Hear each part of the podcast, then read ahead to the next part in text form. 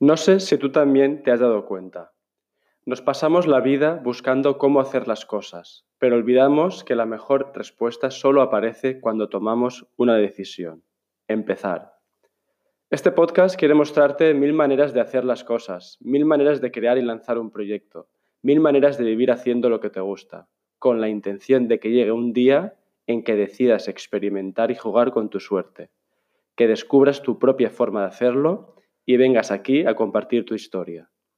El único camino son todos los caminos. Pasen y escuchen. Vale, va. Uno, dos, uno, dos. Probando. ¿Me oyes? Perfectamente. Bien. Bueno, eh, no sabían si hacer la entrevista en castellano o, en catalán valenciano. La, la, tentación, la tentación es muy grande.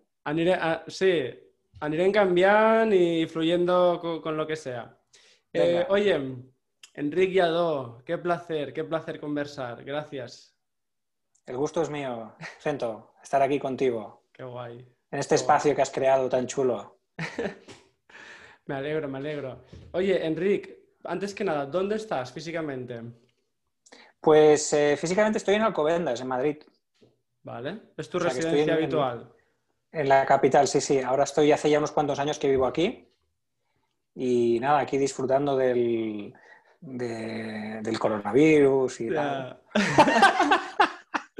claro, desde estamos a tope, estamos on fire, somos líderes. Total, ¿no? Pues bueno. Somos líderes de coronavirus. Desde, desde allí en Madrid no, no puedes disfrutar mucho del mar, me estabas comentando, pero bueno, tienes otros placeres seguro por allí. Sin duda, ¿eh? sin duda. Coñas aparte, Madrid es un lugar espectacular y, realmente todo lo que necesitas lo puedes encontrar en el mar. Pues si quieres el mar, pues necesitas bajarte a, a otros sitios, ¿no? Pero, pero es un lugar espectacular es un lugar donde además se concentra mucha gente muy diferente que viene de todos los lugares de España mm. y, es un lugar donde es muy fácil encontrar tu, espacio también. ¿eh? Importante. Oye, em, si antes de empezar así, ¿cuál sería el arte marcial que más te representa ahora mismo, conforme estás? Ostras, qué pregunta, qué malo ha sido. ¿eh? Ahí me has dado en el lugar difícil. pregunta difícil. Mira, ahora mismo, ahora mismo eh, estoy en un momento muy de boxeo.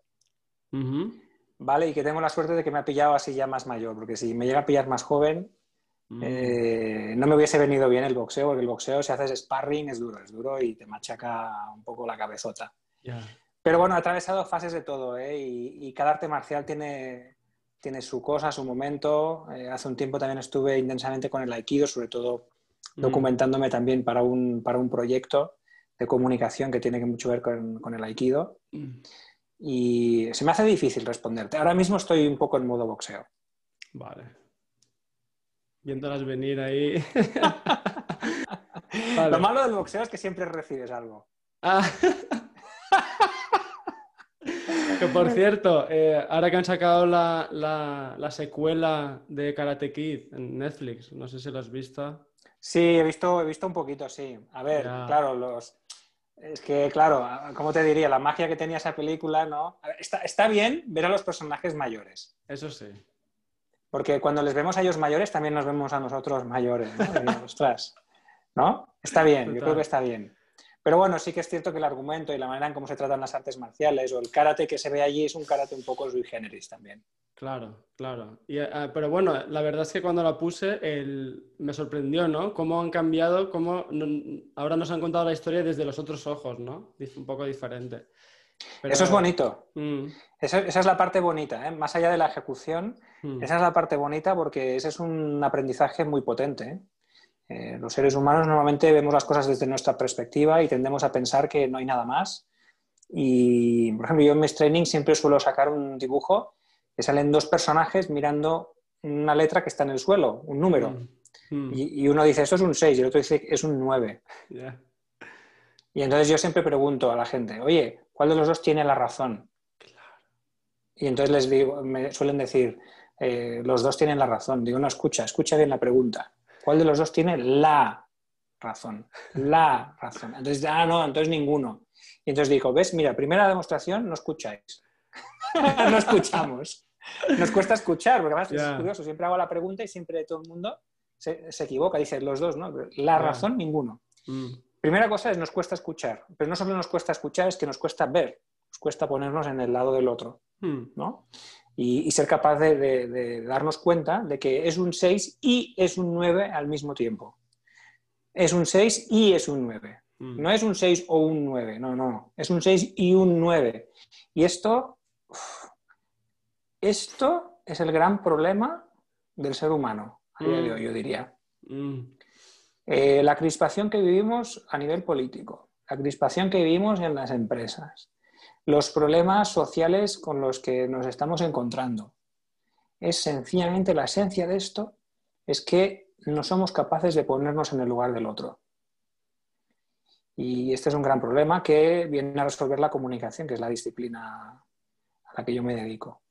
La comunicación nos acerca, nos permite realmente ver el 9. Mm. Ese es el, trabajo interesante. oye, ¿y, nadie ve el 69?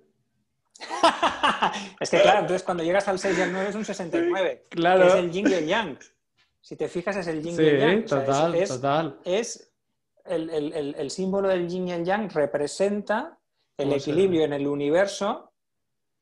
Representa el... Exacto, ahí está. 6 eh, y el 9. Ahí está. Representa el equilibrio en el, universo de todas las fuerzas, ¿no? y todas las fuerzas son necesarias y son complementarias. Y esto es una cosa que no entendemos. Mm. Nos cuesta mucho entenderlo, porque para entender esto en el fondo, en el fondo, en el fondo, hace falta pensar que uno es más pequeño de lo que piensa, que uno sabe menos de lo que sabe, que uno está más equivocado de lo que cree.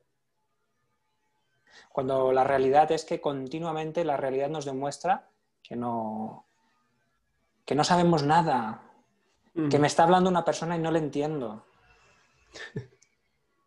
La gente se piensa que hablando nos entendemos. Yo a veces digo, digo, oye, una cosa, si te pido tráeme una manzana, ¿la petición está clara, sí o no? Y entonces me dicen, sí, una manzana. Digo, bueno, ya, pero a ver, ¿qué me la traes?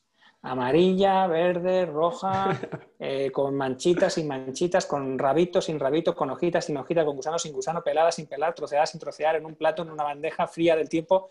¿Qué me traes? Entonces, no es tan fácil comunicarse. No es tan fácil entender. Entender es que la imagen de la manzana que está en mi cabeza sea igual que la imagen de la manzana que está en tu cabeza. Cuando esa imagen que está en tu cabeza es igual a la imagen que está en mi cabeza, estamos conectados por la manzana. Pero claro, llegar a esa manzana, que los dos tengamos lo mismo en la cabeza, mm. eh, es laborioso. Mm. Uno, no se, uno no se puede entender con otro enviando WhatsApps muy difícil. Mm. O emails. Yo te lanzo, te lanzo un email, es muy complicado esto, porque el email no es bidireccional, no es te, digo algo y tú me contestas. La gente se piensa que, la gente a veces, yo, yo me encuentro con que quieren tener conversaciones por email. No, no, podemos tener conversaciones por email. Primero, ya el texto, la letra del mensaje, como no es bidireccional, yo no sé qué manzanas está esté creando en su cabeza. Pero luego la música, ¿qué me dices de la música? El tono. Mm. Yo, les hago la coña cuando me dicen, no, a ver, digo, a ver, tú en un mail, cuando escribes un mail, ¿le puedes poner música al mail? ¿Puedes ponerle tono? Y me dicen, hombre, sí, se puede intentar. Digo, intentar se puede. Tú puedes coger, escribes el mail y pones, estimado amigo, agradecería si fueras tan amable de enviarme las cifras del cierre antes del viernes, entonces así yo podré entregar mi informe. Muchísimas gracias por anticipado, te envío un gran abrazo. Y tú pones esto, ¿no? Vale. Pero claro, luego el tío recibe el mensaje y, no sabes cuándo lo recibió ni dónde. Igual le acaba de echar bronca a su mujer, está el tío súper cabreado. Además, como me comunico con él por mail, no me he dado cuenta, pero en realidad no le caigo muy bien. Entonces el tío coge el mail y empieza a leer y dice, a ver qué dice el Enrique este. Estimado amigo, me agradecería, ña, ña, ña, ña, Entonces pretendemos conversar por mail. No sabemos conversar en persona y pretendemos conversar por mail. Oh, espera, mejor. Pretendemos comunicar por Twitter. O sea, en Twitter pretendemos hablar de temas trascendentes, como yo que sé, el futuro de la humanidad, la ecología, el feminismo, eh, la política. Queremos hablar de temas. O sea, no somos capaces de entendernos en persona y pretendemos entendernos por Twitter. Entonces, ¿qué pasa en Twitter? Que al final, como es esta comunicación descontextualizada, que no tengo ni puñetera idea de lo que me estás diciendo, ni de cómo me lo estás diciendo, lo interpreto a mi manera, y entonces por eso se montan estos pollos y el Twitter se convierte en hater. O sea, es una olla de odio Twitter. Mm. Tú entras en Twitter y, además a, veces veo a esas personas que dices, hombre, pero este tío era muy buen tío, está aquí lanzando, está lanzando fuego. Está, está disparando cañonazos, ¿no? Pues esto es lo que nos pasa. Pero es un error, digamos, eh, inconsciente, que no somos, digamos, no, no se nos puede criticar por este error, porque es sencillamente porque no nos damos cuenta que comunicar mm. es algo mucho más laborioso. Es algo que requiere mucho más tiempo de cocción y requiere mucho más cariño. Mira, es una como una paella. ¿eh? siempre digo que no, no, puedes hacer una paella en 10 minutos. Te saldrá una cosa rara, eh, ¿sabes? Un arroz ahí cocido, yo que sé que te sale en 10 minutos, pero paella no es. Entonces, la comunicación, la buena comunicación eh, requiere tiempo, cariño, dedicación, foco, atención, presencia plena. Esto es lo que requiere la buena comunicación. Y, la cuestión es que si, no hay buena comunicación vamos a tener muchos problemas. Porque la, falta de comunicación nos separa. Y en cambio la buena comunicación nos une. Mm. Dos personas que tienen ideas muy diferentes, muy diferentes, que estén en las antípodas, pero que se hablen bien, con respeto y con interés, no pueden evitar irse aproximando. No lo pueden evitar. Se aproximarán poco o mucho, pero cuando hay comunicación nos vamos acercando. Y entonces ahí nos vamos uniendo, ¿no? Bueno, qué rollazo te estoy soltando. Maravilla, maravilla. Es que, en cuanto me das pie, me meto en mi tema que me mola y entonces no puedo parar. A ver cómo me lo conectas em, con un pequeño libro que tienes aquí detrás, de color verde y blanco, que es un poco la, excusa, ¿no? Que nos ha llevado a esto. tu último libro, Mejor sin objetivos. Y, el subtítulo que todavía me encanta más, ¿no? Que el éxito se consigue cuando no se persigue. Pues mira, conecta plenamente. Conecta plenamente porque si yo me comunico con una persona para conseguir algo, ya me estoy limitando. Eh, la otra persona percibe que yo quiero conseguir algo. Entonces, mi nivel de influencia sobre esa persona disminuye. Porque dice, espera, espera, que este me quiere influir, me quiere controlar, me quiere dominar. En cambio, cuando yo hablo con una persona sin buscar nada, sin ningún objetivo, por el placer de hablar, de tener una buena comunicación, estando muy abierto, escuchando lo que me dice, entendiendo lo que me dice, haciendo un esfuerzo grande. Uy, espera, que me dice que me voy a quedar sin batería. Espera, voy a, voy a enchufarle aquí el, cable. Un segundo, ¿eh? Sí, sí. vale, va, seguimos. Pues, pues, seguimos del receso este técnico. Y aquí has aprovechado para quitar la plancha. Se lo digo a los que han visto el vídeo que tienen para atrás y vean tu plancha. Era sorpresa, tío. Bueno, bueno. Bueno, pues decíamos que, claro, cuando yo hago las cosas persiguiendo un objetivo, normalmente nos ponemos un objetivo porque queremos conseguir algo y no nos damos cuenta que cuando queremos conseguir algo nos limitamos. Y esto, por ejemplo, en comunicación es muy claro. Cuando yo, por ejemplo, me siento con alguien para influirle, o cuando yo, por ejemplo, me siento con un cliente porque le quiero vender y mi objetivo es vender o influirle o conseguir algo, claro, la otra persona lo percibe. Y entonces dices, espera, cuidado, cuidado, que este quiere algo. A ver, a ver, a ver, a ver, a ver, si me van a levantar la camisa aquí, ¿no? Entonces conseguimos lo justo, muy poco. Sin embargo, cuando yo, por ejemplo, me pongo con una persona a hablar o, con un cliente, voy, con un cliente y no estoy pensando en tengo que venderle como sea, le tengo que colocar esto como sea. No, no estoy pensando en esto, estoy pensando, oye, tú, va, yo con mis recursos, ¿no? Con mi inteligencia, con mi creatividad, con los recursos que pone la marca para la que trabajo, que ponen recursos a mi disposición. Con todos estos recursos, yo a este señor, ¿cómo le puedo ayudar? Y estoy conectado en, ayudarle con lo que pueda. Entonces la otra persona percibe que no estás buscando nada específico más que ayudarle. Y entonces cuando se abre más, o sea, cuando, cuando no tienes ningún objetivo, Cuando sencillamente lo único que quieres es ayudar, te dejas llevar por, por lo que sientes que es bueno hacer en ese momento, en ese momento estás en tu máximo potencial. Nos ponemos objetivos porque queremos conseguir cosas, pero nos limitan. Cuando nos quitamos los objetivos y nos dejamos fluir en cada situación para entregar lo mejor que llevamos dentro, aquello que sentimos que es bueno entregar en cada momento, entonces, entonces se consigue lo máximo sin buscarlo. Y de hecho lo que se consigue muchas veces ni, ni nos importa ya. Porque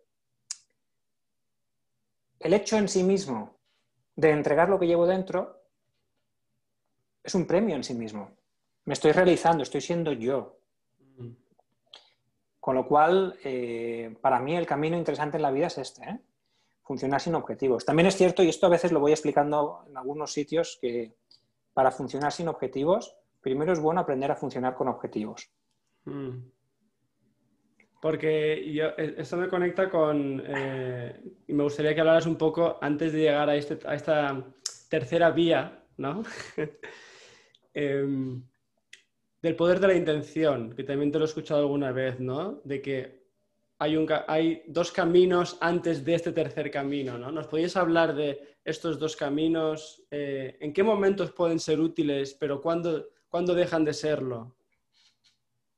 Perfecto, perfecto. Sí, mira, o sea, nosotros los seres humanos, en cualquier momento de nuestra vida, todo lo que hacemos persigue algo, hay una intención detrás de lo que hacemos, ¿no? Más o menos consciente, pero siempre hay una intención. Y entonces yo distingo tres tipos de intención, que sería como una escalera. Mm. Cada intención lo pongo en un escalón de la escalera, como diciendo que tienen potenciales diferentes, ¿no? Aquí, mira, ya que tengo el libro aquí en la mano, igual podemos sacar aquí una imagen, ¿no? Hay una escalerita muy sencilla que es esta. Escalera, creo que se ve, ¿no? Sí. Pues cada escalón representa un tipo de intención. En el escalón de más abajo es la intención que tenemos cuando queremos evitar algo. Cuando yo quiero evitar algo, eh, lo que me está moviendo es el miedo. Y esa es una intención que tiene una utilidad y tiene unas consecuencias. ¿Es útil el miedo? Sí. Es útil cuando hay un riesgo físico inminente. Hmm. Si me persigue un león, es bueno tener miedo, porque entonces voy a meter toda la carne en el asador para salir corriendo, ¿no? el miedo es una energía que moviliza todo tu potencial, toda tu energía en el instante, porque como es una apuesta de todo o nada, o sea, o lo metes todo en el asador o para qué, para qué guardas energía si te estás a punto de morir. Mm. Entonces es un tipo de energía muy intensa, de gran potencial, ¿no? Pero para este tipo de situación es adaptativa, o sea, es lo más adaptativo. Si te persigue un león eh, y no tienes miedo, probablemente morirás. Eh, ¿Qué pasa con el miedo? El problema del miedo es cuando utilizamos el miedo en situaciones que no son de riesgo físico inminente que son la mayoría. En nuestra sociedad sí, claro. En nuestra sociedad son la mayoría, salvo bueno, mm. cuando vas por la carretera o, y te atropellar un coche o algo así, mm. ¿no? Pero en general no vivimos una situación de riesgo físico inminente, sin embargo tenemos miedo todo el rato, miedo todo el rato. Miedo de perder el trabajo, miedo de pillar el coronavirus, miedo de no sé qué, miedo todo el rato. Entonces, ¿qué pasa cuando tengo miedo todo el rato? El problema está en que, mm, primero, el miedo quema mucho, mucho, mucho. Como es una energía tan intensa, y es una energía más que solo la puedes canalizar a lo bestia. O sea, o sales corriendo o te quedas congelado con una intensidad total, ¿no? es lo que hacen los animales para sobrevivir, ¿no? Para sobrevivir, o sales corriendo, atacas, o te quedas tan quieto, pero una intensidad total quieto para que los depredadores no te vean.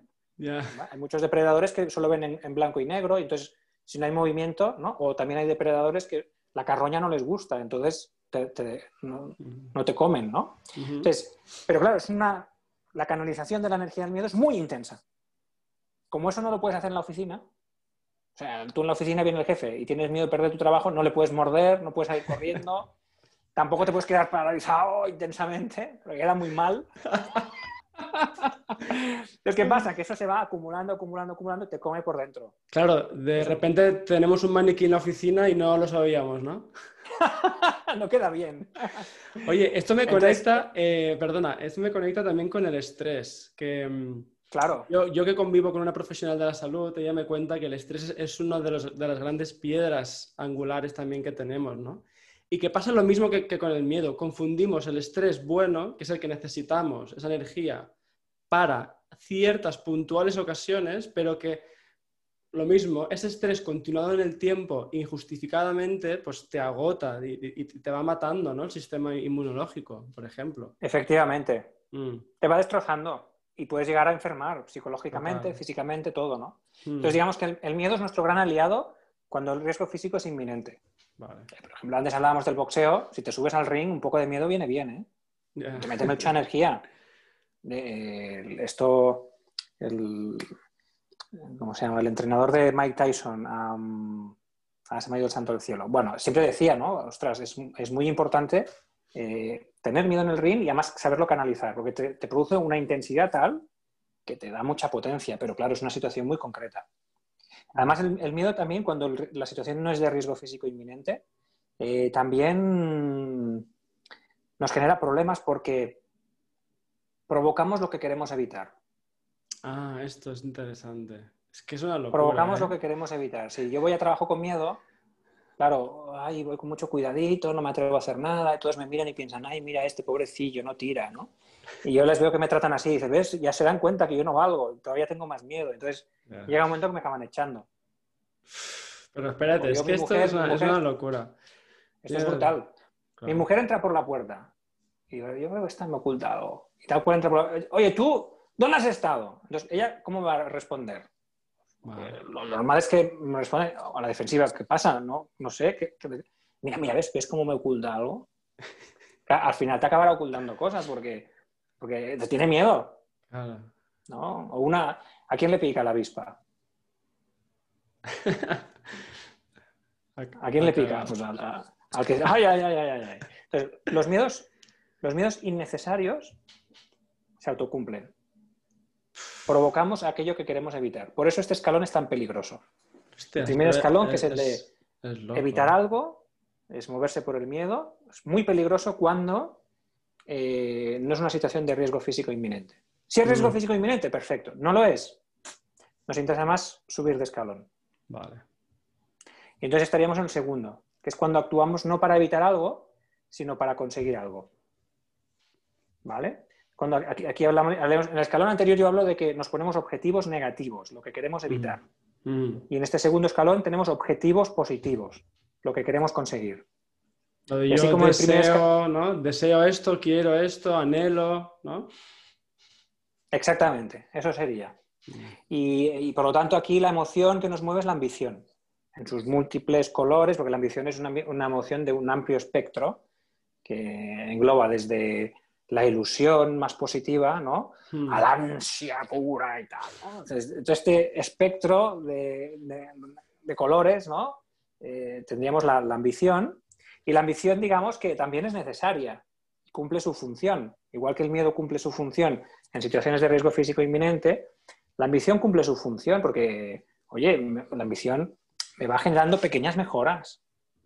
Y oye, no, no tiene nada de malo mejorar, tener más dinero, tener una casa mejor, tener, yo qué sé, más prestigio, Mm. tener más respeto, no sé, mm, mm, mal no hace tener más.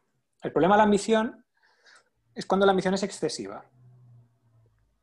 Cuando la ambición es excesiva, eso genera muchos problemas, ¿no? Porque primero nos meten en una dinámica muy chunga, chunga que es la dinámica esa de mientras yo quiero mi ascenso, ¿no? Mientras no consigo mi ascenso, eh, estoy mal, porque mi objetivo, mi obsesión es el ascenso. Mm. Pero entonces un día, mira, tengo suerte, no había otro y me dan el ascenso a mí. ¿Vale? Entonces me dan el ascenso a mí, yo ese día súper contento, ah, me llevo a mi mujer a cenar, al día siguiente entro en la oficina y digo, coño, ¿qué?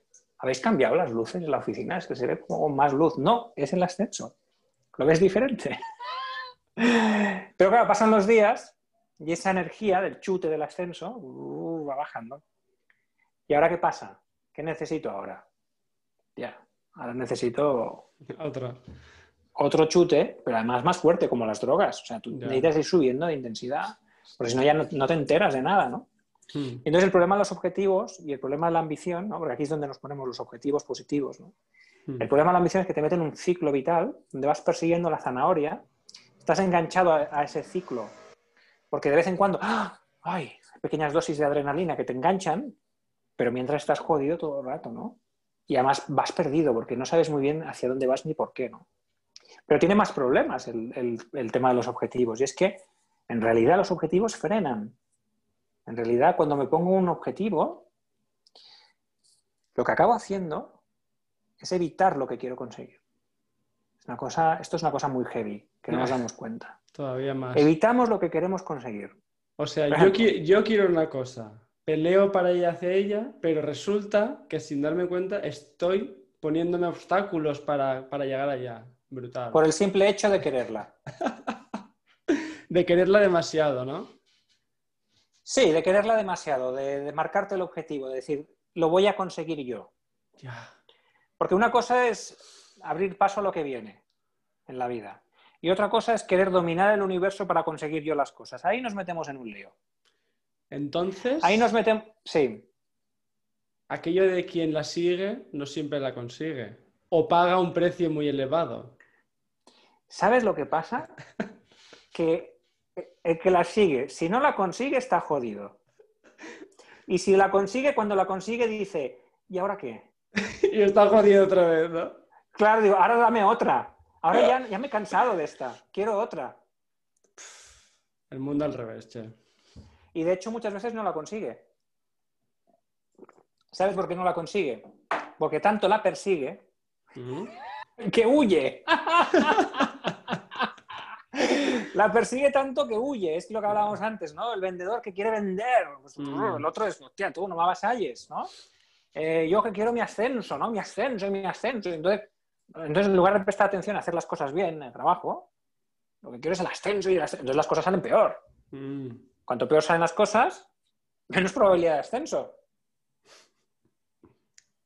Equivocamos el, equivocamos el camino, Mm. porque pensamos en lo que se consigue con lo que hacemos. Y lo importante no es lo que se consigue con lo que hacemos. Lo importante es en sí mismo lo que hacemos. Lo único importante en la vida es lo que hacemos, no lo que conseguimos con lo que hacemos. Lo que conseguimos con lo que hacemos es aleatorio, Mm. depende del azar. No depende de nosotros. Lo que sí depende de nosotros es, es yo qué quiero hacer. ¿Cómo lo quiero hacer? Ahora, ¿eh? Ahora, no mañana. No, no, ahora, ahora, ¿qué quiero hacer? ¿Desde dónde lo quiero hacer? Mm. Entonces, si en el primer escalón el problema que teníamos es que cuando queríamos evitar algo lo provocábamos, en el segundo escalón el problema que tenemos es que cuando queremos conseguir algo, lo evitamos.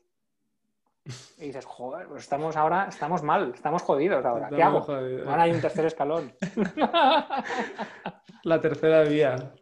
la tercera vía. Entonces, este tercer escalón es el escalón donde no, no actúo ni para conseguir algo ni para evitar algo, sino que sencillamente lo que, lo que hago es dar algo. ¿Dar qué? Dar lo que me sale de dentro, dar el fruto que llevo en mi interior, realizarme. Dar puede ser un dar material, pero la mayor parte de las veces no es un dar material. La mayor parte de las veces es un dar, es dar mi escucha al otro, dar mi interés, dar mi, mi empatía al otro, mi presencia, mi ayuda, dar en el trabajo mi arte, mi creatividad, dar el placer de dar, hacer un trabajo bien hecho tú. Esto, voy a hacer este informe, o sea, voy a hacerlo chulo, va, que esté bien, que a la gente le ayude. Va, venga, vamos a hacerlo bien hecho. No andas buscando nada, solo entregar. No buscas nada, pero claro, vas dando fruto y lo haces bien, porque es como quieres hacerlo. Tu cuerpo te pide hacer las cosas bien, Mm. hacerlas guapas, crear, eh, eh, entregar cosas útiles a los demás, te lo pide el cuerpo. Y te sale, y te salen cosas chulas, guapas, y en el trabajo dicen, hostia, qué guapo esto que has hecho. No te lo había pedido, pero, ostras, mm, ¿puedes darme más? y entonces te va mejor en el trabajo. Y entonces no buscabas el ascenso, pero te lo dan. Y eso es lo curioso que pasa aquí en este tercer escalón. Que es que en el primer escalón, cuando querías conseguir, evitar algo, lo, lo provocabas. En el segundo, cuando lo querías conseguir, lo evitabas. En el tercer escalón, cuando no buscas absolutamente nada, consigues lo máximo. Estás en tu máximo potencial. Funcionas desde tu máximo potencial, porque no hay miedo ni hay ambición. El miedo y la ambición, cuando yo funciono con el miedo y con la ambición, funciono desde el ego, que es mi falso yo. Es un yo coartado por el miedo o es un yo sobornado por la ambición. No soy libre, no hago de manera libre lo que siento que he venido a hacer al universo. En cambio, en el tercer escalón, soy libre y entrego lo que considero que ahora toca entregar, ¿no? Y entonces ahí me realizo y ese es el premio. Es inherente, en el, mismo acto es inherente y me da igual lo que venga después. Y puedo pensar libremente, no sé lo que pasará después, pero yo, yo soy yo. Entonces es, es muy, es muy satisfactorio colocarnos ahí. Mm, total. Funcionamos en nuestro máximo potencial, las cosas como nos van mejor, nos sentimos realmente vivos, porque en otro sitio estás vivo físicamente, pero psicológicamente estás muerto, porque eres, no eres tú, es tu ego, estás con la careta del ego, el miedo, la ambición, eso es ego. Y es un lugar magnífico. Lo que pasa es que está muy arriba, ¿sabes? Y es muy fácil resbalarte y caerte. Boing, boing, boing. Mira, una, yo hablo de, una- de unas trampas en el libro, hablo de unas trampas. Sí. La primera, la segunda, la tercera trampa, ¿no? Por ejemplo, cuando estás arriba del todo, que estás funcionando desde aquí, ¿no? Imagínate, pues es un artista, ¿no? Tú que eres un poco artista, ¿no? Sí. Y es coño, un día tal, te sale alguna creación muy guapa, muy guapa. Tú ibas a ir libremente creando sin preocuparte por qué dirá la gente, qué pensará la gente. Y creas algo muy guapo, muy guapo. Hostia, qué guapo, ¿no? Entonces viene la gente y dice, hola, qué guapo, tío, eres un crack, centos, hostia, tío, me encanta esto, tal. Y entonces, ¿qué pasa? Que al día siguiente, cuando toca volver a crear, ya estás pensando, "Ah, pero esto les gustará a todos estos, ¿no? Porque yo quiero volver a conseguir esto. Ah, pum, ya me he caído de escalón. Ya no estoy funcionando libremente, entregando el fruto que sale de dentro, Mm, que eso es el arte, sino que ahora ya estoy creando, pero para satisfacer mi ego, para que los, dos, los demás me sigan queriendo o adulando o no. Entonces es muy fácil caerte, porque el éxito se consigue cuando no se persigue, que es lo que pasa en el tercer escalón. Tú cuando no lo persigues, viene. Pero cuando viene, te puedes quedar atrapado. claro. Eso sale en la canción, mira, antes que hemos hablado de boxeo, en, en la banda sonora de Rocky, la canción está de The Eye, of the Tiger, ¿no? Sí. Chan, chan, chan, chan. Hay una frase que dice, You change your passion for glory. Cambiaste tu pasión por la gloria. Esto a los deportistas les pasa mucho, ¿no? Un Mm. deportista que está en ascenso, un desconocido, está en ascenso, está súper motivado. Hostia, todas son opciones, solo puede ganar, ¿no? Pero si pierde, no, pierde nada. Entonces va, va pasando el tiempo, el tío sube, sube, sube y llega al número uno. ¡Wow! Genial, ¿no? Pero ahora, ¿sabes lo que le pasa? Que en lugar de la pasión por hacer, ser un gran deportista, por entregar, por hacer algo espectacular, empieza a tener miedo de no volverlo a conseguir, de que le quiten el título. Y ya no está en su máximo potencial. Entonces, la escalera es una escalera no porque sí, sino porque revela potencial. Mm, Y lo fácil, si yo no, si mi conciencia baja en mi día a día, cuando mi nivel de conciencia baja, yo me voy cayendo por la escalera. mm. Y si me dejo llevar, acabaré en una vida donde la fuerza motriz va a ser el miedo. Mm. O, en algunos casos, la ambición. Y eso es un desastre. Y, ostras, bueno, has tocado varios temas muy interesantes, pero, por ejemplo, esto que decías, tanto de- del artista, ¿no? Que, que crea eh, una obra, o el emprendedor que crea un producto, un servicio, ¿no? Lo entrega, ves si hay una respuesta, ¿no? Con la gente, con el público, hay alguien que se acerca, hay alguien que se interesa, hay alguien que compra, hay alguien que intercambia. Entonces, eso que tú decías, ¿no? Ese momento de decir, vale, sigo creando, ¿no? Es porque en el mundo de- del arte también está eso, ¿no? De creo para mí, hago lo que yo quiero o tengo que crear para, para el mundo, para lo, para lo que quiere la gente.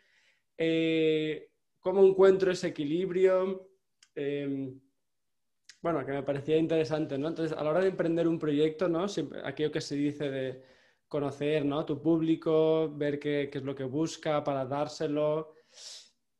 Bueno, veo, observo siento que la línea es muy fina, ¿no? Entre hacerlo desde esa intención de generosa, de dar, de solucionar un problema a alguien, de inspirarle, una línea muy fina a, a decir, bueno, un poco como explicabas, ¿no? De, vale, ahora tengo que hacer, el, si- o la siguiente idea o el siguiente proyecto tiene que ser exactamente aquello porque me lo están pidiendo, porque tal, ¿no?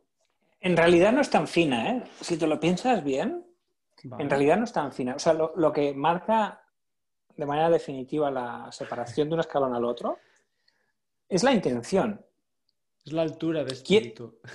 Claro, quiero decir que lo que importa en la vida no es lo que hago, Ya. sino con, quién, con qué intención lo hago. Sí. Es- Esto me resuena mucho, ¿no? Porque mucha gente veo que, que se preocupa por e- e- el, qué, ¿no? De qué tengo que hacer, cuál es mi talento, qué cosa. Y ostras, y al final te das cuenta de esto, de que no es tanto el qué, si tú al final, si entregas desde esa intención, da igual si, si, si plantas, mm, ¿no? Manzanas, pintas, eh, tocas, eh, for- eh, educas. Es que es, es esto. Es que ese es el tema. Es que fíjate, fíjate, no puedes huir de tu talento. Salvo que de tanto que lo busques te, te estés escondiendo. O sea, Vale. sí, eh, en este tema del, em- del emprendimiento, de- Mm. es cierto, o sea, el, el tema es sacar tu talento, pero sacar tu talento no es, es que no sé, no sé si tengo que hacer esto, si tengo que hacer otro. No, no es lo que hagas, es cómo lo hago.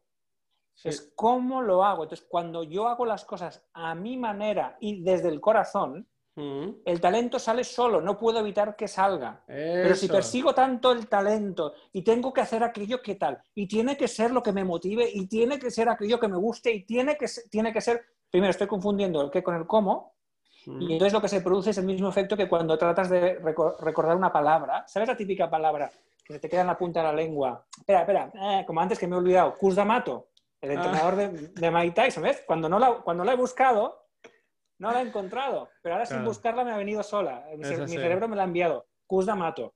Pues lo mismo pasa con el talento. Mm. Si tú te. "Ay, mi talento, pero tiene que ser. No, yo creo que no, no, yo guitarrista no, yo más bien violín. No, no, pero. ta- No, no, no, no, no. Ahora, aquí, todo lo que hagas, desde dónde lo haces, ya está. Me da igual que estés fregando los platos, me da igual que estés preparando un informe comercial, me da, me da igual. Y entonces, el talento sale, no puedes evitar que salga. Y te muestra el camino. El camino, la Mm. dirección, no se ve ahí fuera.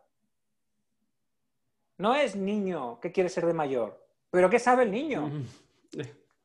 No, es niño. ¿Qué te gusta hacer? ¿Qué se te da bien? ¿Cómo harías esto que estás haciendo ahora más a gusto? Mm.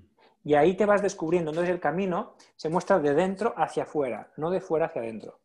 Cuando ayudamos a las personas en su desarrollo de carrera, eh, necesitamos acabar con este tema de quiero ser, quiero conseguir, quiero que mi empresa sea. No, Mm. esa no es la respuesta. Es ahora, ¿qué haces?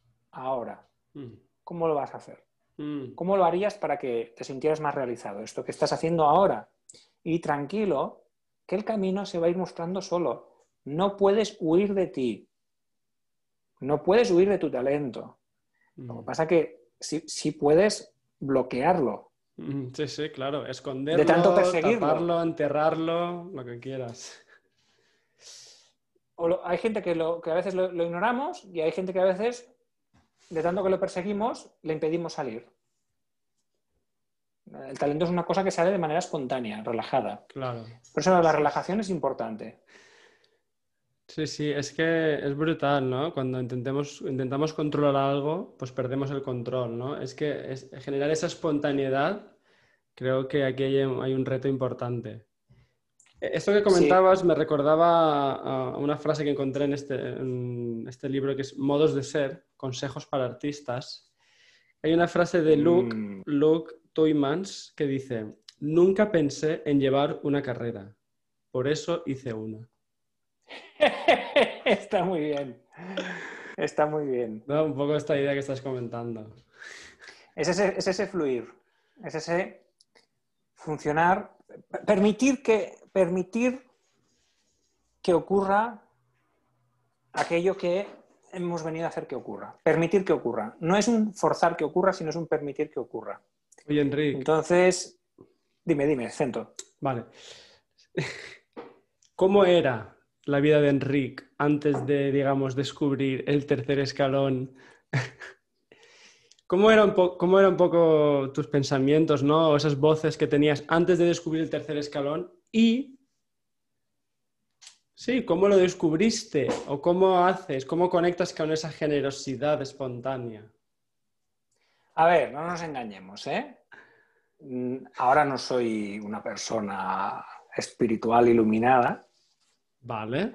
ni antes era un desgraciado, muerto de miedo todo el día. pero sí que es cierto que, que, digamos, este, este libro en concreto refleja un poco un proceso vital Claro, claro. donde en, en determinados momentos de mi vida, o yo diría en algunos aspectos, siempre, siempre lo he tenido claro. Por ejemplo, profesionalmente, en ese sentido he tenido la suerte que profesionalmente, en cada momento, y fuera cual fuera mi trabajo, me he dejado llevar por lo que llevaba, lo que llevaba dentro. Y entonces me ha ido bien. No- no- en- he tenido la suerte que, por, pues, pues porque sí, porque bueno, nunca, nunca he tenido hambre, ni me ha faltado un, un plato de comida, ni, ni- ni me ha faltado un techo.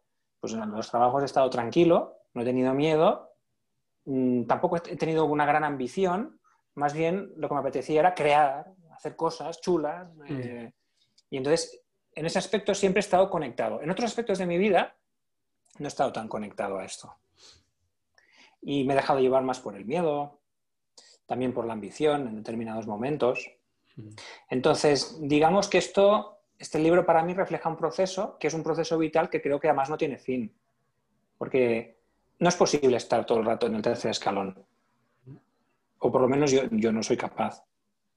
Y, y precisamente el trabajo es un trabajo de, de ir haciendo acrecentar la, la conciencia para en cada momento, eh, pues bueno, que, que las cosas fluyan mejor y que yo tenga un mejor encaje con el universo. Mm. Pero, digamos, para ser eh, francos y honestos, ¿no? Mm, la- para todos los amigos que nos están escuchando, no existe la iluminación, creo yo. No existe el gurú. No existe. Todas estas cosas son, son conceptos muy de objetivos.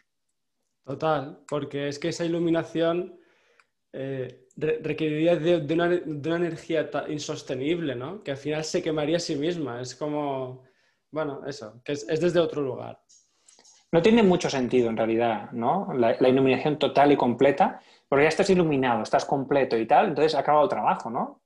Entonces, que, que- Y, y- y acaba el arte, y, y acaba la poesía, y, acaba la música, y no, no tiene ningún sentido. ninguno. Entonces, de alguna manera, yo intuyo, intuyo que tiene sentido que esto sea así. O sea, las cosas son como son, no sé si tienen sentido o no, pero intuyo, intuyo que algo de sentido tienen. Si no fueran así, para mí tendrían menos sentido, sin Mm. duda. O sea que no, que no hay gurús, hombre. No, no, No hay va, gurús, eh. no hay iluminados, no hay gente que, que lo haga muy bien, no hay nada, nada. ¿Recuerdas? Y- Dime, dime.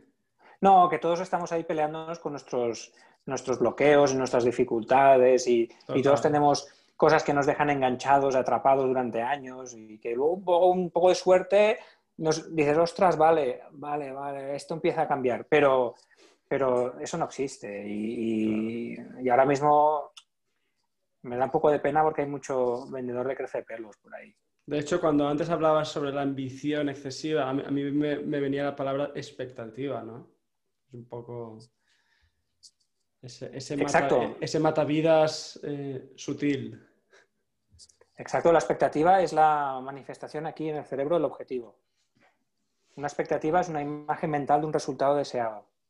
Eso es una expectativa. Imagen mental de un resultado deseado que te está ahí haciendo la puñeta. Entonces, cuando funciona sin objetivos, no hay expectativa, no hay imagen mental. Hay Porque la mente en no está-. Exacto, la mente está en blanco. La mente no emite, solo recibe. Desde ahí puedes fluir. Estás en el momento presente y estás liberando el potencial. Pero en cuanto estás, digamos, en el momento presente, dividido entre la realidad y tu realidad mental, en ese momento es difícil entregar tu, tu fruto. Como decía el psicoterapeuta que antes hablábamos, eh, Víctor Amat, él dice que la vida es un seis y medio o un siete. De la media de todas las situaciones, ¿no? Alguno dice un 6, otro dice un 9. Claro. hablando, hablando de números, eh, dime un número. 7. Vale. Coge tu libro. ¿Qué hay, en, ¿Hay algo en la página 7? A ver. Vamos a la 7, a ver. La número 7. Oh, es la, es la primera página donde hay texto. A ver. Dice, escribo estas líneas un martes 31 de diciembre de 2019. No sabíamos la que nos iba a caer encima el año siguiente, ¿eh? Dice, esta noche millones de personas de todo el mundo se marcarán nuevos propósitos y objetivos para el año que viene. Algunos se propondrán perder peso, otros hacer más ejercicio, otros aprender inglés, ser más pacientes con tal o cual persona, dejar de fumar. Empezarán con ganas, harán un esfuerzo. A medida que el esfuerzo continúe, lo que al principio les hacía ilusión se irá convirtiendo en una obligación, en una carga. La carga será cada vez más pesada. Y entonces llegará un momento en el que se permitirán un pequeño respiro, una caladita, un poco de chocolate, saltarse la rutina. Si he dado una caladita, ¿qué más da otra? Si me he tomado un croissant, ya me da igual que me tome otro, ¿no? Lo que puedo hacer es no cenar luego. Esta semana no voy al gym porque tengo mucho trabajo, ya lo recuperaré más tarde. Y así los propósitos mueren. Así, así es, ¿no? El, propósito, el objetivo, limita.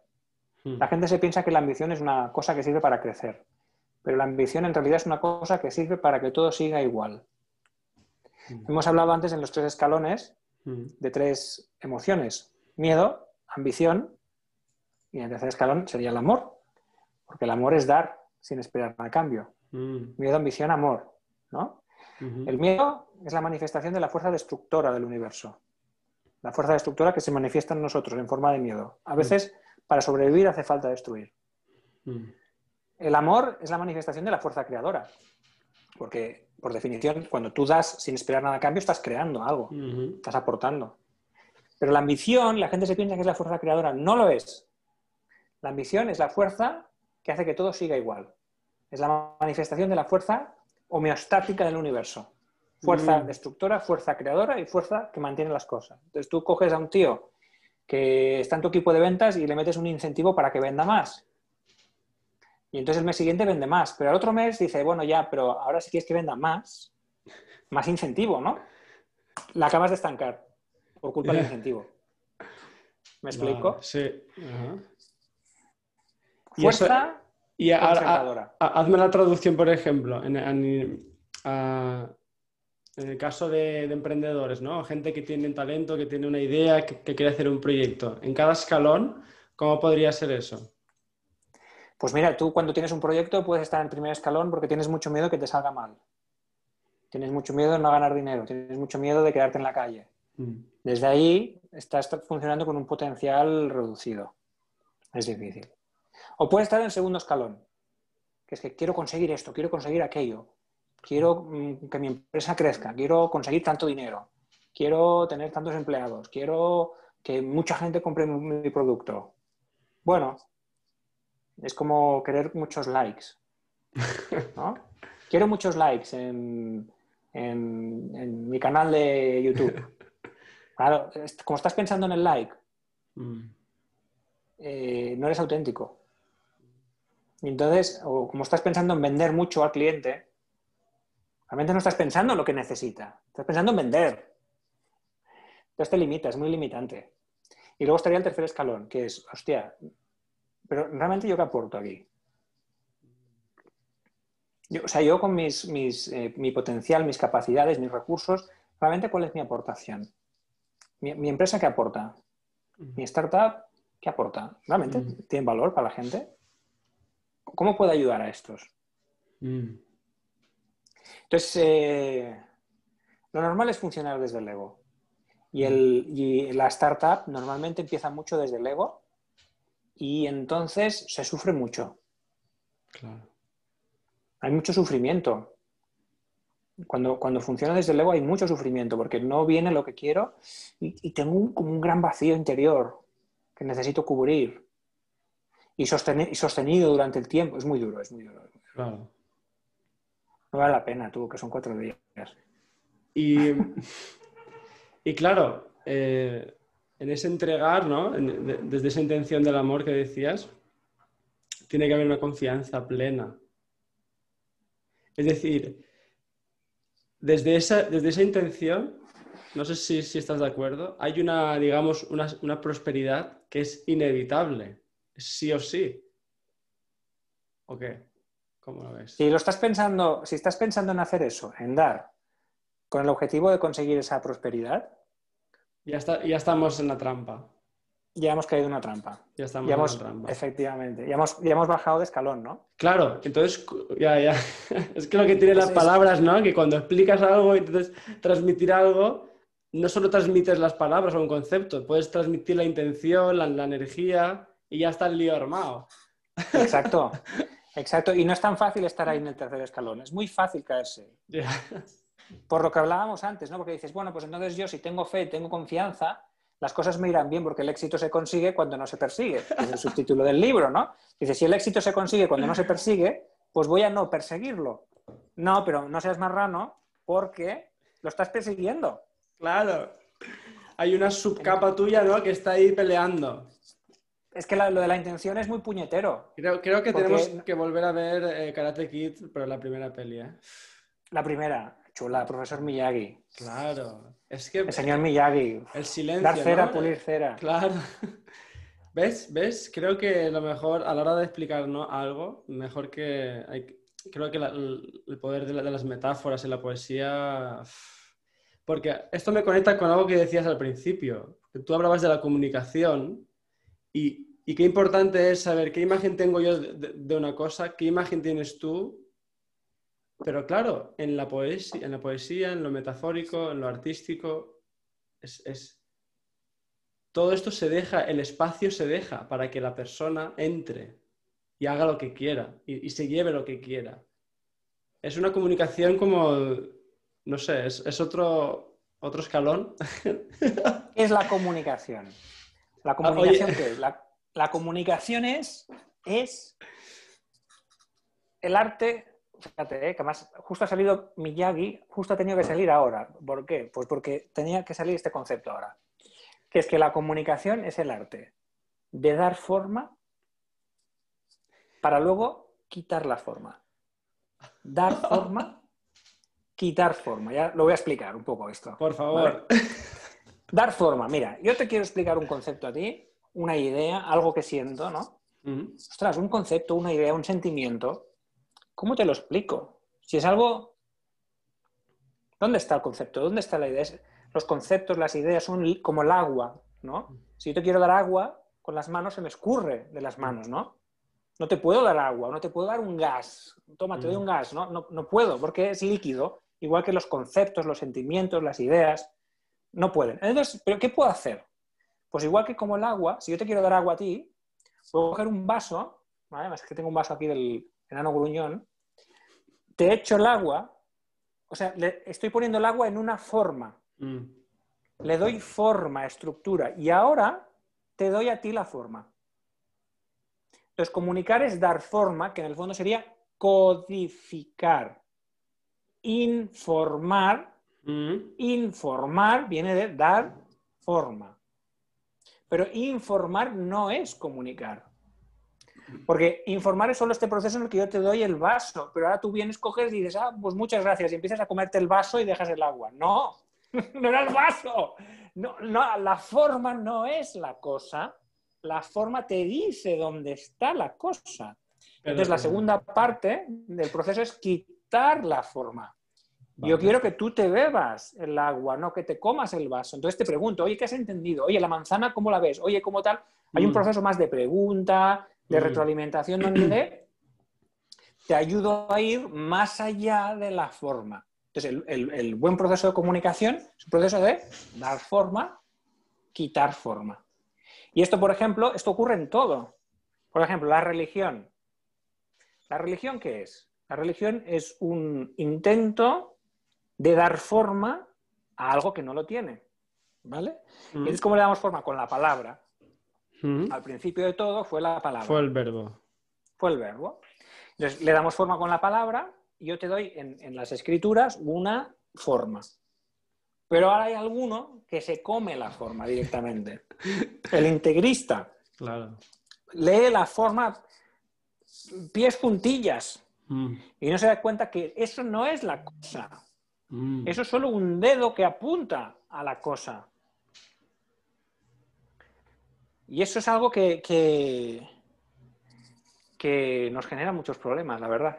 Pero bueno, ese sería el arte de comunicar, dar forma y quitar forma. ¿eh? Muchas veces pensamos, la gente a veces piensa, ostras, no, vale, voy a aprender a informar, a darla. No, pero eso no es comunicación.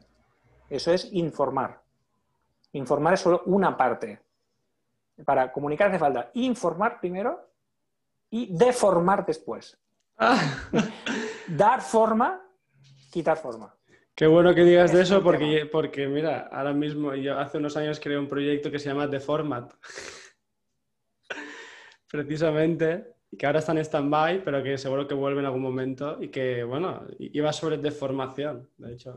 Claro, es que la, la deformación es liberarse de la forma mm. y solo cuando te liberas de la forma llegas al conocimiento verdadero, profundo. Eso lo dice el Tao Te Ching. Ah. Dice, el Tao que puede nombrarse no es el Tao verdadero. El nombre que puede dárselo no es su verdadero nombre. Mm. Eh, el nombre no es la cosa. Ya. Hay que entrar, hay que, hay que, tener, hay que tomar esa decisión de entrar, ¿no? Esa determinación de, entrar al juego. sobre todo es, toma la forma, pero luego suéltala. Bruce Lee, mira que estamos hoy muy de artes marciales, Bruce Lee decía que eh, él, creó un arte marcial que se llama Jet Kundo, Jet Kundo, que mm, básicamente lo que decía es la primera, el primer estilo sin estilo. Y es una forma de arte marcial sin forma. Porque las formas, las técnicas, yo no creo en las técnicas, decía. Las formas, las técnicas, él decía, es como un barco, una embarcación que tú coges para cruzar el río. Pero una vez has cruzado el río, no sigas cargando con la embarcación en las espaldas. Suéltala, porque si no, no puedes progresar. Mm. La forma, igual que el objetivo, mm. cuando lo usas mal, se convierte en una carga, te mm. limita. Si en el fondo todo el rato estamos hablando de lo mismo, estamos hablando de una cosa que nos pasa a los seres humanos, que es y esto a ti te resuenará de cuando leíste aquel libro que me has comentado antes de la estupidez de las organizaciones. A los seres humanos nos pasa una cosa, que esto se ve en, muchas, en muchos mitos. En el mito de Frankenstein o Matrix o Terminator, que es el hombre crea algo para que le sea útil. El hombre crea la palabra, el hombre crea la forma, el hombre crea la religión, el hombre crea el objetivo, el hombre crea la máquina, pero de tan útil que le resulta, se convierte en el esclavo de la máquina, de la religión, de la palabra, y ahí se queda atrapado. Y entonces el monstruo se come al creador. la, criatura, la criatura se come al creador. Exacto, es un golem. Es un, golem, ¿no? Que en la mitología judía, ¿no? El golem es un monstruo de barro que los rabinos invocan para que le solucione problemas, ¿no? Pero como es un monstruo que no tiene alma, mm. eh, al final les acaba metiendo más problemas que le soluciona y se lo tienen que cargar, porque si no se, los cargan a ellos, ¿no? pues eso es, algo arquetípico. Mm. Arquetípico. Todo, lo que, todo lo que nos ayuda nos puede esclavizar. Por ejemplo, yo cuando trabajo en las empresas, eh, mm. normalmente veo que los grandes bloqueos a nuestro desarrollo, los frenos más grandes a nuestro desarrollo, están definidos por nuestra habilidad más grande. Si yo soy súper creativo, como me va bien siendo tan creativo, mm. como me ayuda tanto ser creativo, ahora todo lo hago creativo. Y esto también creativo. Pero no, pero oye, que es un informe financiero para una auditoría. Creativo no quiero que seas creativo. No, hombre, no. Creativo no. Mi mayor habilidad siempre se convierte en mi mayor freno para mi desarrollo personal. Y normalmente el gran, gran escollo personal en la vida suele ser mi, mayor habilidad. y me ¿eh? cuesta mucho trascenderla, porque me ha ido tan bien. Lo que decíamos de las identidades, claro. Se, Efectivamente. se pega a ti, forma parte de ti, es tu identidad, es, es como tú te presentas al mundo y ahora ves y suéltalo, claro. Pero oye, igual que nuestra mayor habilidad, nuestro mayor talento puede, puede llegar a convertirse en nuestra peor pesadilla, puede ocurrir al revés también, ¿no? Que, podemos transformar nuestra peor pesadilla en nuestro, nuestro mejor motor para seguir. Hombre, clarísimo. Eh, esta es la, sombra, ¿no? De la que hablaba este Jung, ¿no? Y, o por ejemplo, yo tengo un vídeo por ahí que circula que se llama La oportunidad en el conflicto. Búsquenlo. La Búsquenlo, porque además voy a decir una cosa aquí, que estamos entre amigos. Vale. Es, es mi- lo mejor que he explicado nunca. Lo mejor que he explicado en toda mi vida, lo más importante, lo más trascendente. Nunca jamás en mi vida contaré algo más importante que eso. En cambio, es un vídeo. Tengo otros vídeos de otras chorradas que se ven más, tú, la gente le interesa más. Pero en cambio, esto que es tan importante, ahí entra poca gente. Bueno, pues los que estáis ahí escuchándonos, ¿no? Entrad ahí, ¿Cómo se llama? porque ahí explica la oportunidad en el conflicto Vale. que es, en cierta manera está respondiendo a lo que me Mm. estás diciendo, ¿no? Eh, lo peor que nos pasa y las dificultades más grandes nos indican las direcciones de crecimiento. Y de hecho, el conflicto es un motor de la evolución. No solo es un motor, es el motor de la evolución. El conflicto es la vida diciéndonos, ahora toca evolucionar. Ya no hay tiempo para otras cosas.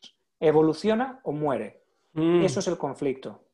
Y la persona con la que tengo el conflicto, y eso lo digo en el vídeo, es mi gurú. Ese sí que es un gurú. La persona con la que tengo un conflicto, ¿yo por qué tengo conflicto con esta persona? ¿Por qué con esta? ¿Por qué? Ahí hay información muy valiosa que señala toda la caca que llevo dentro. Pasa que es un gurú duro, no es un gurú de incienso y viaje a, No, no. a la India y que te lo pasas con flores, ¿no? Este es el gurú heavy metal. O sea, tú te quieres trabajar con ese gurú, tienes que estar muy fuerte para trabajarte con, Mm. con tu enemigo. Pero ese es el, el que te enseña el camino de verdad. Entonces, eh, bueno, pues es la, la metáfora de la flor del loto. O sea, la flor del loto es muy bonita, pero sale de la porquería, del lodo Mm, de la mierda. Y del conflicto de la mierda es de donde salen el, el desarrollo del ser humano. Vamos, yo os recomiendo ese vídeo a tope. Vale. A tope. Lo pondremos aquí también en las notas. Venga. Oye, ¿no, ¿no habrá un cuarto escalón? Hostia, pues no sé. Podría ser, pero no- está muy lejos, ¿eh? Ya. Creo ¿Qué que... pensando? No, eh, antes pensaba en, en la poesía, que a lo mejor es el cuarto escalón. Pero eh, si no, ese cuarto escalón podría ser lo que tú decís de, de la forma, ¿no? De, de suelta la forma, déjala ir. Eso lo veo yo en el tercero, ¿eh? Mm. Lo veo muy en el tercero. Incluso también lo que comentabas de la poesía, Mm, el arte, mm, son, son el fruto del, del tercer escalón. Es el, el- el- el- el fruto que surge de nuestro interior, el fruto creativo, ¿no? Que venimos preñados de ese fruto al mundo y entonces le damos la oportunidad de salir. mm. Eh, eh, en, en realidad, eh, el otro día hablaba también, pensamos que somos muy libres de hacer las cosas, pero que somos libres de dar el fruto, que somos... mm, en realidad no, no somos libres de dar fruto o el fruto que queremos. Porque el fruto que traemos dentro ya, ya estamos programados ya, ¿no? Mis capacidades, mis habilidades, mis ya lo llevo programado. No soy libre de escoger cuáles son. En realidad, de lo único que soy libre es de escoger no entregarlo. Mm, Es una cosa curiosa esta. La, la vida, el libre albedrío, es una cosa en realidad que se, se ejecuta en negativo. Eres libre de no hacer, no eres libre de hacer. mm. Tú no eres libre de entregar tu potencial, tu potencial está ahí. Eres libre de no entregarlo. No tienes otro, ese es el que tienes. Me parece que me estoy explicando un poco mal, ¿no? Pero No, entonces lo, lo que decía Ortega Gasset, ¿no? De que estamos condenados a ser libres. En verdad estamos condenados. Bueno.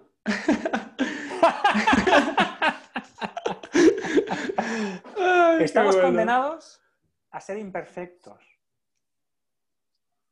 Porque el, el juego de la libertad es que te dejo equivocarte. Tú eres libre de equivocarte, pero no eres libre de escoger bien el camino, porque el camino está muy marcado. Claro, Tú eres car- quien eres. Las, las cartas las tienes, son las que son. Ahora, pues me, me equivoco en, en la tirada, digamos. No, no saco mi carta, me equivoco de carta, no la saco a tiempo, no tal, pero yo, pero las cartas son las que son. Mm, Lo máximo, lo máximo a lo que puedes aspirar es a entregar todo tu potencial, mm. ni de coña. Es como una asíntota. Entregar todo mi potencial sería una asíntota en una curva, ¿no? Que la curva nunca llega a la asíntota. A tocar. Se puede acercar, pero nunca llega. Y entonces el juego de la libertad es, coño, al menos no me hagas una curva súper separada. Ya, ya, es, ya. ¿no? Es como que nunca vamos a entender el milagro, nunca vamos a llegar a tocar el milagro, pero no- nos quedaremos a un, a un pero a un milímetro. Y es suficiente, es, es el, el juego. Es el juego porque si no, no tendría sentido el juego. Claro, eh, exacto, exacto. La única manera de que tenga sentido es sin sentido. Si tuviera sentido, no tendría sentido. Total. ¿Qué sentido tendría que tuviera sentido? Sería absurdo. Eh, El título de- del próximo libro, lo veo. Ah, Eso está bien.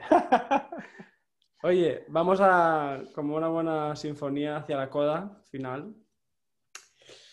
Eh, ¿en, en qué andas metido ahora? ¿En qué estás creando? ¿Qué, qué te ilusiona últimamente? Bueno, ando metido en dos cosas, básicamente. Mm, Una de ellas es un proyecto que ya hace muchos años que estoy trabajando, que es un- se llama Samurai, Liderazgo Samurai. Lo que pasa es que ahora este proyecto lo estoy trabajando, estoy encapsulándolo en formato de vídeos ujú, formativos, pues un poco adaptándome a los nuevos tiempos y necesidades, ¿no? Porque ahora yo ya me he virtualizado totalmente y todas mis formaciones, trainings, consultorías, todas las hago ya en virtual. mm, Eh, y este training, digamos que hay tanta chicha y tan interesante que me apetecía dejarla bien hecha y bien encapsulada y que el día que me, que me vaya, ahí quede. ujú. Y entonces, uno es este, porque además me apetece mucho crear y sacar los contenidos en vídeo. Y el otro es un tema eh, que llevo también mucho tiempo trabajándolo, que se llama la máquina espiritual, teoría universal de la comunicación. Y entonces esa es mi visión del mundo como pura información y el universo como información. Y entonces, ¿qué implicaciones tiene esto? Si consideramos que el universo es información y que la vida es comunicación y que la conciencia es información sobre la información, ¿y esto qué- entonces qué implicaciones tiene en el día a día? Y tiene muchas. Lo que pasa es que este es un proyecto muy raro, muy raro. Va saliendo cuando quiere. Sale cuando quiere. ¿Y sale en qué formato? O- Pues está saliendo de momento en formato con cosas escritas, cosas raras. Vale. que se van escribiendo, pero luego no sé, no sé cómo se ha concretado. También se ha concretado, por ejemplo, hay una como una- un resumen, muy resumen de esto, que lo tengo colgado en un vídeo, que se llama Teoría, Teoría Universal de la Comunicación, que fue un primer, un primer esbozo de todo lo que estoy trabajando. Y ahí está esta visión, digamos, cibernética del universo. Vale. El mundo como información, ¿no? Qué guay. Eh, bueno, ahora por ahí se habla mucho de la teoría de la simulación, que dice que mm, si... ¿Verdad que nosotros creamos simulaciones? Hacemos películas, inventamos Mm. historias, eh, hacemos juegos que simulan la realidad, ¿no? Y a medida que progresemos en nuestra capacidad para simular, haremos cada vez escenarios más complejos. Incluso haremos simulaciones donde los personajes que estén dentro se piensen que son seres vivos, que están vivos y que están ahí, y, probablemente llegaremos a ser seres evolucionados que están dentro de la máquina y vivirán ahí, ¿no? E- Eso es lógico que lo acabaremos haciendo, ¿no? Entonces la pregunta es, si esto es lógico que lo acabaremos haciendo, ¿qué probabilidad hay de que nosotros en realidad seamos los primeros que lo estemos haciendo? ¿Y qué probabilidad hay de que en realidad nosotros ya estemos dentro de una simulación? Lo más probable no es que seamos los primeros. Lo más probable es que probablemente nosotros somos una creación de alguien que nos está metiendo en una simulación, a la cual, por cierto, no le encontramos el sentido que decíamos antes, Mm. porque si le encontráramos el sentido ya sabríamos de qué va el juego y entonces se acabaría el juego. Entonces, nosotros estamos metidos en una simulación, probablemente sí. Y probablemente además, mira qué divertido esto. Mira, esto es uno de los insights interesantes. Cuando nosotros ahora creemos una conciencia artificial, eh, y sea una conciencia que sea realmente libre, ¿verdad que será más inteligente que nosotros? ¿No? De hecho, ese es el miedo que tenemos, ¿no? Mm. eh, Terminator, Matrix, todas esas películas, es el miedo que tenemos a crear una conciencia artificial que sea más inteligente que nosotros. Entonces, mira qué divertido. Resulta que el creador es menos poderoso que el creado. ¿Y si nuestro creador es menos poderoso que nosotros? ¿Y si nuestro creador tiene un miedo que te cagas a que descubramos el juego? ¿Y quiénes somos? ¿El creador o el creado o las dos? Claro.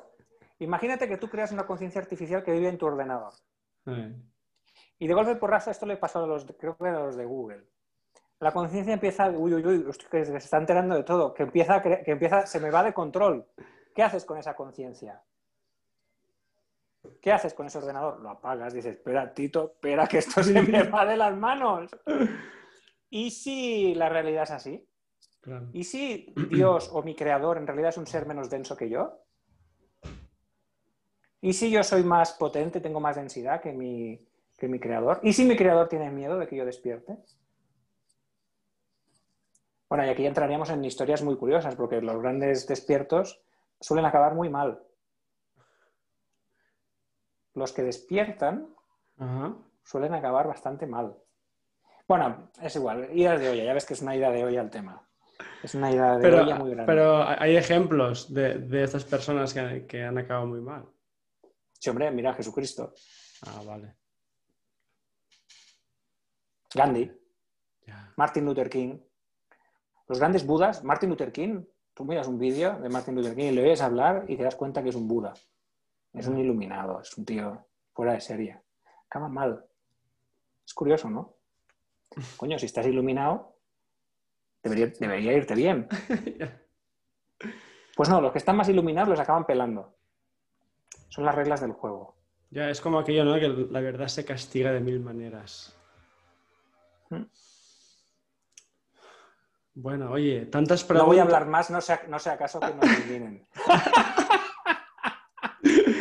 Habrá que utilizar, ya sabes, el arte para hablar de eso.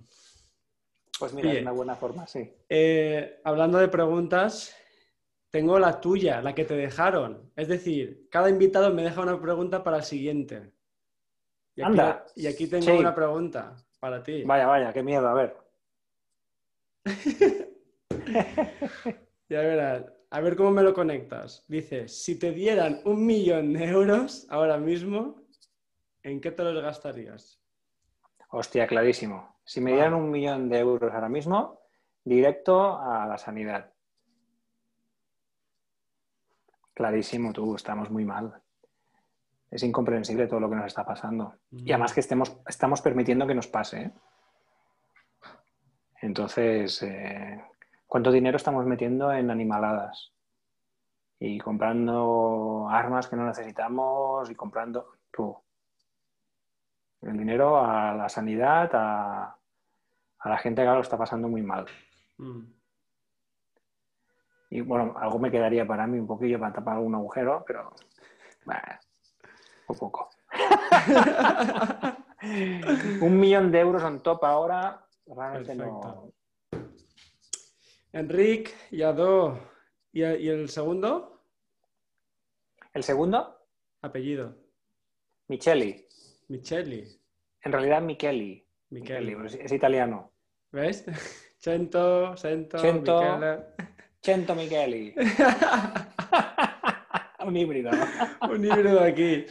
Vale, ahora te toca a ti. ¿Qué pregunta le quieres dejar a él o la invitado? Que todavía no sé quién es. Vale. La pregunta es, ¿cuándo empezó todo? Ahí queda.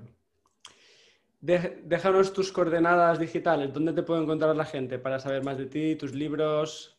Vale, pues coordenadas digitales, sobre todo, sobre todo yo diría quizás quien busque recursos, cosas, ideas y tal, canal YouTube, Mm. Enrique. Luego en las redes estoy en todas partes. Y luego a nivel libros, pues bueno, pueden encontrar los libros míos. Si pones Enrique libros, te salen todos los libros que Vale, tengo por ahí publicados. ¿vale? Tengo siete títulos.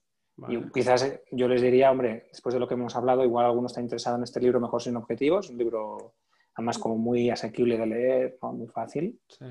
y que está funcionando muy bien. Qué guay. Y, y conectado a este libro, otro que nos recomiendes tuyo, que tú que, que consideres. Bueno, hemos hablado antes del Samurai, ¿Mm?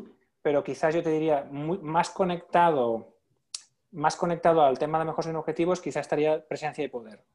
Vale. Que lo tienes ahí detrás. ¿no? También está por aquí, sí, los tengo todos aquí. Esta es la... Esto es eh, sitio de hablar y tienda. Oiga, ¿usted quiere un libro? Qué bueno. Presencia y poder. Vale. De hecho, de hecho este es, una, es un spin-off de este. Vale. Y espérate, este es la segunda parte de este, que es tocar con palabras. O sea, estos Mm. tres libros son como una, como una evolución. Vale. El rojo, el azul y el verde. Qué bueno. Y entonces el final de este es el principio de este. Y este es un spin-off de una parte de este. Bueno. conectados. Vale, hemos Buenísimo. vendido todo.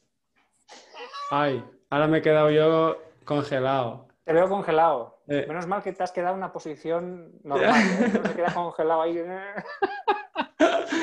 A ver si vuelvo ahora. Ahora, ya está. Ahora, ya te tengo. Ahí estás. Enric, no sé. ¿Cómo acabamos? Esta fiesta? Pues, no sé, les mira, les enviamos un abrazo muy grande, muy grande a la gente que nos ha estado aguantando todo este rato. Porque Vale. hemos soltado un rollazo ahí, ¿no? Yo les enviaría un abrazo súper, súper grande y luego molaría, yo creo, que nos pusieran ahí comentarios o cosas, ¿no? Por Opiniones, qué opinan de todas estas animaladas que hemos dicho, porque además hemos dicho cosas muy, muy dispersas, ¿no? A ver qué opinan, ¿no? Qué ideas nos dan también, Mm. eh, sugerencias, comentarios y nosotros le contestamos también.